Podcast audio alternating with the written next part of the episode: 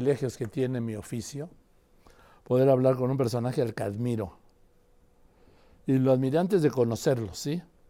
Me refiero a Leonardo Padura, autor de uno de mis cuatro libros favoritos, El hombre que, que amaba a los perros, de que viera con él.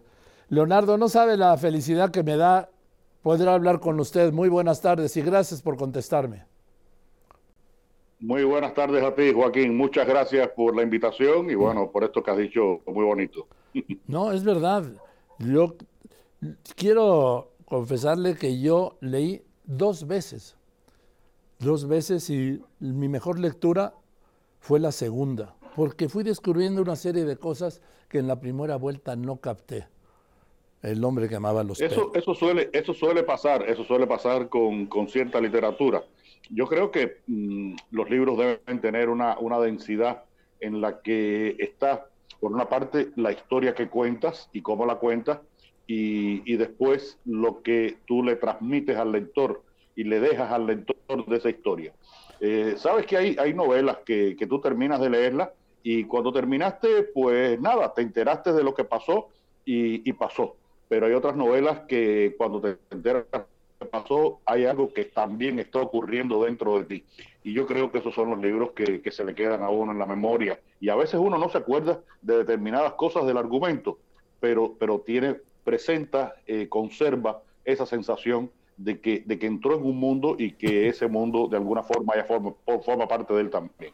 Yo sé que Leonardo Padura es mucho más que el hombre que amaba los perros, pero eh, aquí yo soy un estudioso del caso Trotsky. Yo seguí muy de cerca, bueno, he ah, estudiado muy de cerca todo lo que fue el recorrido de su exilio, donde no lo querían en ningún lado, hasta que el presidente Cárdenas le dice que venga a México. Lo de Cárdenas fue algo muy, muy especial. Eh, le preguntaron al presidente Cárdenas si él eh, admitía a Trotsky en México porque estaba de acuerdo con las ideas de Trotsky. Dijo, no, no, lo admito porque estoy de acuerdo con mis ideas. Eh, y su idea era de que el asilo político era algo que había que respetar. Y luego toda la historia, Leonardo, de la mamá de Ramón Mercader, ¿sí? El, el carácter de la mamá. Personaje qué personaje. ¿Qué es? Eh, Caridad del Río. Que, sabes, sabes que nació en Cuba, nació en Santiago de Cuba. Eh, cuando Cuba todavía era colonia de España, es decir, ella era española, pero bueno, nacida aquí en Cuba. Y, bueno, va muy, muy niña a, España y es un personaje tremebundo porque es la que conduce a, Ramón prácticamente a, convertirse en un, en un agente. De, en aquella época era la GPU, después NKVD, lo que terminaría siendo la KGB eh, soviética, ¿no?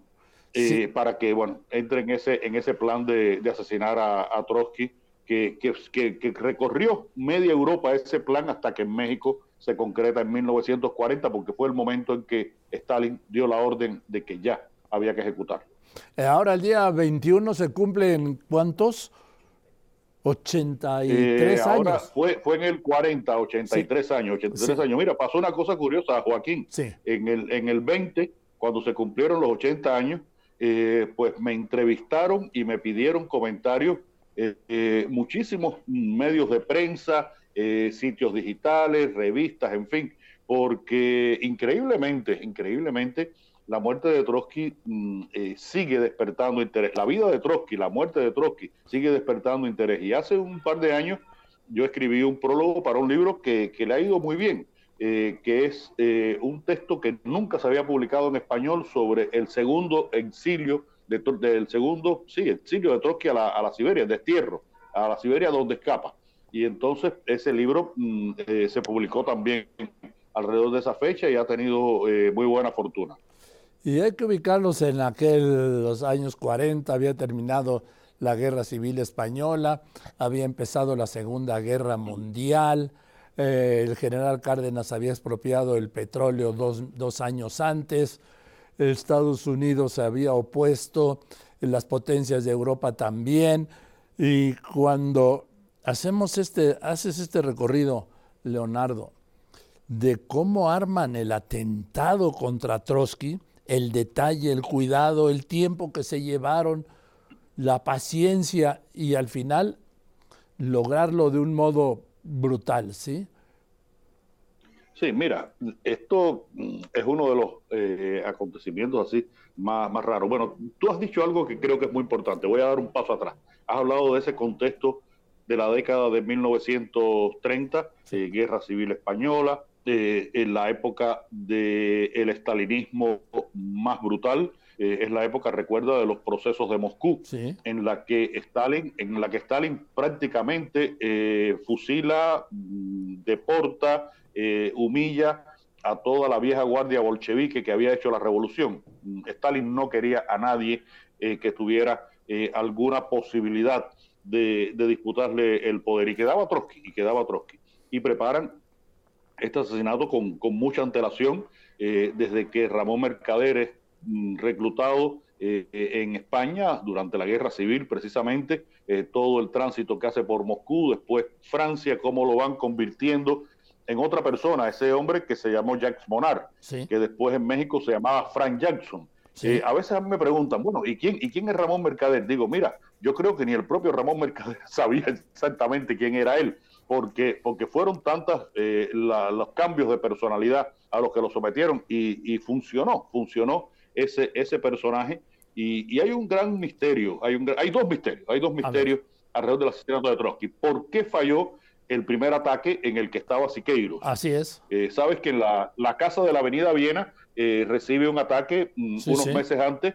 Eh, entran vestidos de, policías mexicanos, un grupo de, agentes comunistas, entre ellos Siqueiros, y, y, no matan a Trotsky. ¿Por qué? Nadie se asomó a la ventana a ver si Trotsky estaba muerto. Ese es un gran misterio. Y el segundo es que Trotsky haya permitido que Ramón Mercader eh, Frank Jackson, Jacques Morar, haya entrado en esa casa y haya tenido la posibilidad de, matarlo. Yo creo que ahí, mm, incluso no, no, no especulo demasiado sobre eso en, la novela, porque habría que ponerse a, hacer estos suposiciones que tal vez eh, sean erradas, ¿no? Pero, pero si esos dos misterios siguen, siguen en pie, eh, 83 años después, ¿qué, ¿qué, pasó en ese primer ataque y, y por qué Trotsky eh, admitió que, Mercader eh, entrara. Ahora sabes que hace poco murió Esteban Volkov, el, nieto de Trotsky. Sí, eh, sí, murió ahora el, último, sí, de la, de la familia, sí. hace, el, 17 de junio murió. Ah, perfecto, sí, dos, dos meses, dos meses. Sí. y bueno, también me, me preguntaron por, bueno, qué, pensaba de, Esteban. Esteban, bueno, fue el que preservó un poco la, memoria de Trotsky, porque si tú eh, eres un interesado en el tema, recordarás que hace unos años ese, esa casa de Trotsky estaba prácticamente abandonada. Así es. Eh, y, bueno, en los últimos años se ha recuperado. Y, yo no sé, Joaquín, no sé si me gustaba más la casa eh, abandonada, polvorienta, como quedó prácticamente después del asesinato de Trotsky, o este lugar que ahora es un centro cultural dedicado al derecho de asilo y al estudio de la memoria de Trotsky. Eh, no sé cuál de los dos me gustaba más. Sí, eh, aquel escenario que quedó, en la, cómo se metió como la humedad, Mercader, sí, o Frank Jackson, al primer círculo íntimo de Trotsky. Sí, sí, sí, fue una, una, cosa, una cosa increíble. Era un hombre mm, realmente con una, con una gran inteligencia, es evidente. Bueno, era un hombre que desde niño hablaba cuatro idiomas, había tenido la posibilidad de, estudiar y era un hombre, mm, además, bastante bien parecido según eh, todos los testimonios. Y, pero, pero ahí hubo algo que era, que era muy raro. Ese, ese hombre que sudaba eh, vestido con un, con un sobre todo eh, europeo en el mes de agosto mexicano. Eh, es muy raro. Eh, yo, mira, yo no lo dejo entrar en mi casa. Yo no lo dejo entrar en mi casa. Ya lo, señalas muy bien porque entró con la gabardina en donde traía escondido el piolet. Sí, sí, sí, sí. Y, sudaba, sudaba, estaba un color verdoso en la piel, ¿no? Sí. bueno, su llave fue Silvia, ¿no? Angelov.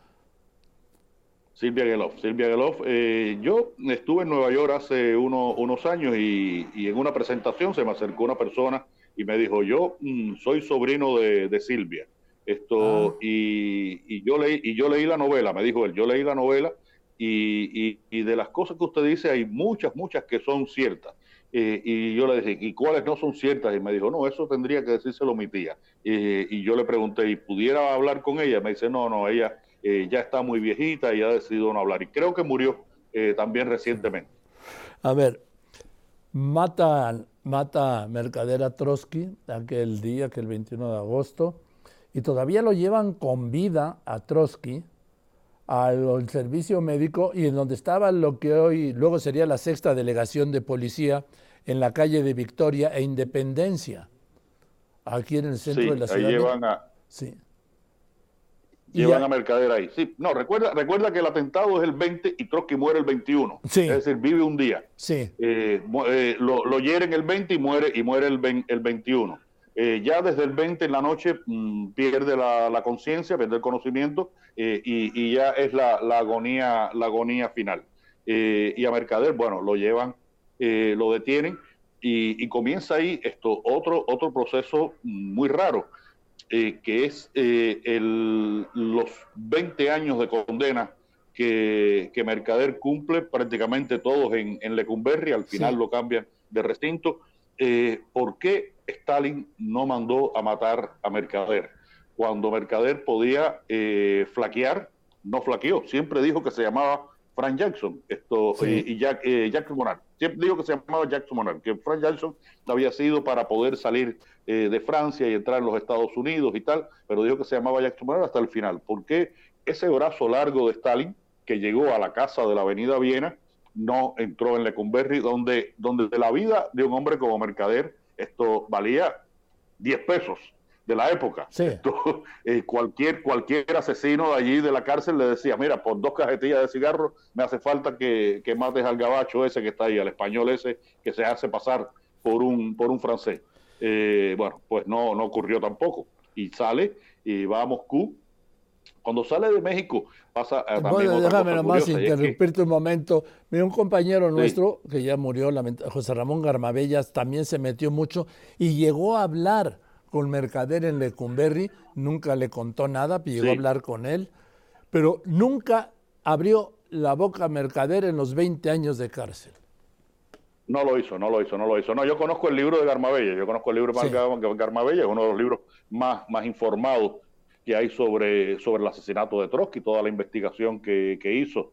Eh, y ahí, bueno, eh, que, no haya hablado, tal vez fue lo que, lo que le salvó, lo que le salvó la vida. Y, bueno, cuando sale de la cárcel, cuando sale de la cárcel, lo sacan unos días antes porque iba, iba a llegar mucha prensa a, México. Y eh, el gobierno mexicano decide sacarlo antes Mm, ni, ni Londres, ni París, ni Washington le dan visa de tránsito eh, porque iba con destino a Praga y entonces es que pasa por aquí por La Habana. Está tres días en La Habana, se va eh, ya no en, avión, se va en, un barco hasta Riga y ya vive en la Unión Soviética hasta el año 74, que pasa algo que también es curioso en la historia de Ramón Mercader, que viene a Cuba. Viene a Cuba y vive los cuatro años finales de su vida aquí en Cuba.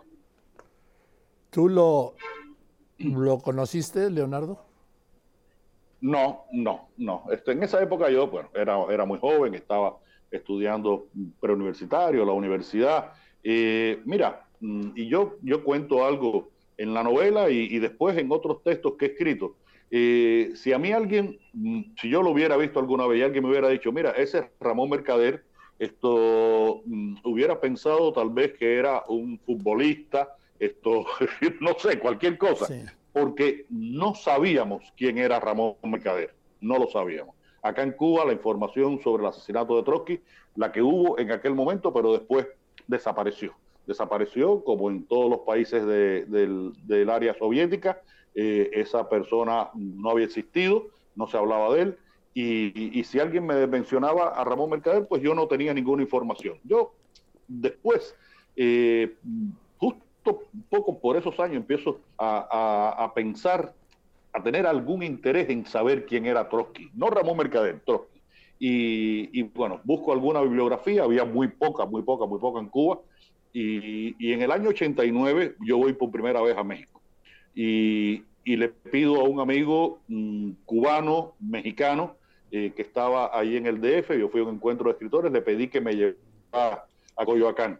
Eh, y fíjate si estaba poco informado que pensaba que Coyoacán era ese lugar remoto donde Hernán Cortés había estado. Esto, y bueno, y llegamos a Coyoacán eh, en el metro. Llegamos a Coyoacán en el metro y yo, coño, para eso yo hubiera podido venir también. Bueno, pues ahí estuve en la casa de Trotsky y creo que allí, en esa casa sombría eh, de que te hablaba hace un momento, mm, cayó, cayó esa semilla de la que saldría esta novela. Esta novela es el fruto de un largo proceso porque, porque te podrás imaginar todo lo que tuve que leer, lo que tuve que estudiar para poder escribir esta novela. Y lo que tuve, no solo que estudiar, sino lo que tuve que aprender, las cosas que no conocía.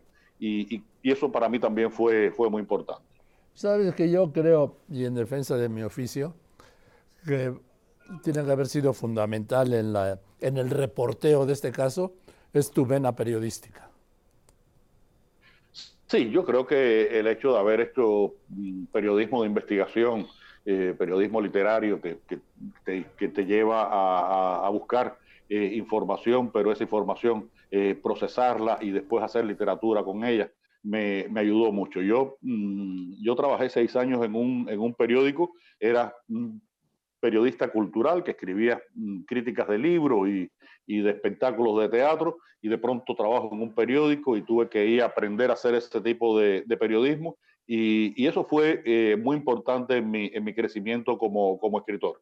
Y tanto que, no he dejado de hacer periodismo, no he dejado de hacerlo, aunque ya hace muchos años que no trabajo para ningún medio, ¿no? Pero, pero siempre digo que la, la clave del, buen periodismo está en la dignidad con que uno afronte este oficio. Si uno lo utiliza como una simple forma de, de propaganda o de publicidad o en fin, esto a la ligera, eh, el resultado es ligero. Si uno lo, lo, asume con la seriedad, con la profundidad, con la dignidad que el oficio merece, pues el periodismo que sale es un periodismo profundo y digno también. Oye, Leonardo, podríamos hablar, podría hablar contigo horas, ¿sí? Eh, dime, ¿estás en México ¿Con qué motivo? No, estoy en La Habana, estoy, ah, estoy en La Habana. Estoy pero ibas a venir, eh, ibas a venir, ¿no? No, no, no. Voy a, posiblemente vaya ya eh, en, en, noviembre otra vez a la, a la FIL de Guadalajara. No, ah, ahora estoy acá en, en, Cuba, es que estuve en República Dominicana y Colombia en dos, en dos actividades. Mm, mira, como, como periodista precisamente fui a República Dominicana porque fui a hacer una presentación de una reedición de mi libro eh, eh, sobre las entrevistas, las entrevistas periodísticas que le hice a los mm, grandes músicos de la salsa ese libro que se llama Los rostros de la salsa. Eh, fui a presentarlo y di una clase magistral sobre periodismo y literatura allí en, en, República, en República Dominicana. Y ahora estamos acá en La Habana, mi esposa y yo, trabajando en un libro que, es, mm, que se va a publicar el año próximo. Te doy, mira, la primicia, primicia, primicia, la tienes tú. Esto, eh, mi libro sobre La Habana. Eh, he escrito un largo ensayo de unas 50 páginas sobre mi relación de apropiación de la ciudad de La Habana eh, y mi esposa Lucía está buscando en las novelas los textos que de alguna manera reflejan ese proceso de apropiación. Y va a haber ahí un montaje entre ensayo y literatura para ese libro que además va a tener también eh, un componente gráfico con fotografías. Pues ojalá que cuando vengas a México des esa conferencia magistral de periodismo e investigación para apuntarme. Alguna vez dijiste, que eh, Cuba le debe mucho a México, pero ¿qué le debe Cuba a México? ¿Qué le debe México a Cuba? Eh, bueno, mire, entre México y Cuba hay unas, unas relaciones eh, culturales. No vamos a hablar ya de la, de la cuestión histórica, de la cuestión política. Vamos a seguir en, este territorio que nos estamos viendo. Mira, hay una, una cuestión que yo creo que, que define la cercanía entre México y Cuba. Por ejemplo, cuando yo hice mi investigación para el libro de José María Heredia, la novela de mi vida, en la que aparece José María Heredia. José María Heredia, que eh, era cubano, pero vivió la mayor parte de su vida en México, eh, murió en México y en México tuvo una participación política importante, incluso fue, eh, estuvo muy cerca de, de Santa Ana. pues ahí ya hay una referencia de que en el año 1819 en Veracruz hay una orquesta de músicos cubanos. y y a partir de ahí empieza esta relación musical entre Cuba y México. Yo creo que la prueba de la cercanía es que si tú oyes un bolero, le preguntas a alguien quién es el autor, eh, si es mexicano, la persona te dice, ese es de un cubano. Y si, y si el bolero es cubano, la persona dice, ese es de un mexicano. Es decir, que, que no se sabe quiénes son los autores de los grandes boleros cubanos y mexicanos y se confunden y eso es una cosa maravillosa en la relación cultural entre Cuba y México. Y en el deporte del béisbol, ¿no? Ah, bueno, y el béisbol, el béisbol, sí, el béisbol que llega a México desde Cuba, llega a México desde Cuba. Cuba es la es el puente, es el puente hacia todo el Caribe, llega de llega de, la costa eh, este norteamericana, de, Nueva Inglaterra, Nueva York, esa parte de ahí eh, eh, lo traen los jóvenes aristócratas cubanos, se aclimata aquí en La Habana y de La Habana eh, se extiende por toda Cuba y bueno, después por México, por la costa atlántica mexicana, eh, Venezuela, República Dominicana, Panamá, Puerto Rico, en fin, y se convierte eh, en, este, en este deporte que, que en el Caribe tiene tanta importancia. Admirado Leonardo, podríamos seguir horas, pero te aprecio mucho que me hayas aceptado esta llamada y espero conocerte personalmente pronto porque te tengo como uno de los de los objetos, perdón, uno de los deberes, sí, conocer a Leonardo Padura personalmente. Bueno, pues lo, lo, haremos, lo haremos seguramente, Joaquín, en mi, en mi próxima estancia por allá por, por México. Muchas gracias por, por, tu llamada, por las cosas bonitas que me has dicho y sobre todo por eh, un cuestionario mm, tan inteligente y provocador que, que, me ha puesto a hablar aquí. Yo en Cuba decimos cuando uno habla mucho, hablar como una cotorra me has puesto a hablar como una cotorra. Nada, con toda admiración, te abrazo con cariño. Saludos a la señora. Muchas gracias, muchas gracias Joaquín y muy buenas tardes para ti y para todos los oyentes de tu programa. Muchas gracias. Gracias Leonardo Padura, gran, gran personaje.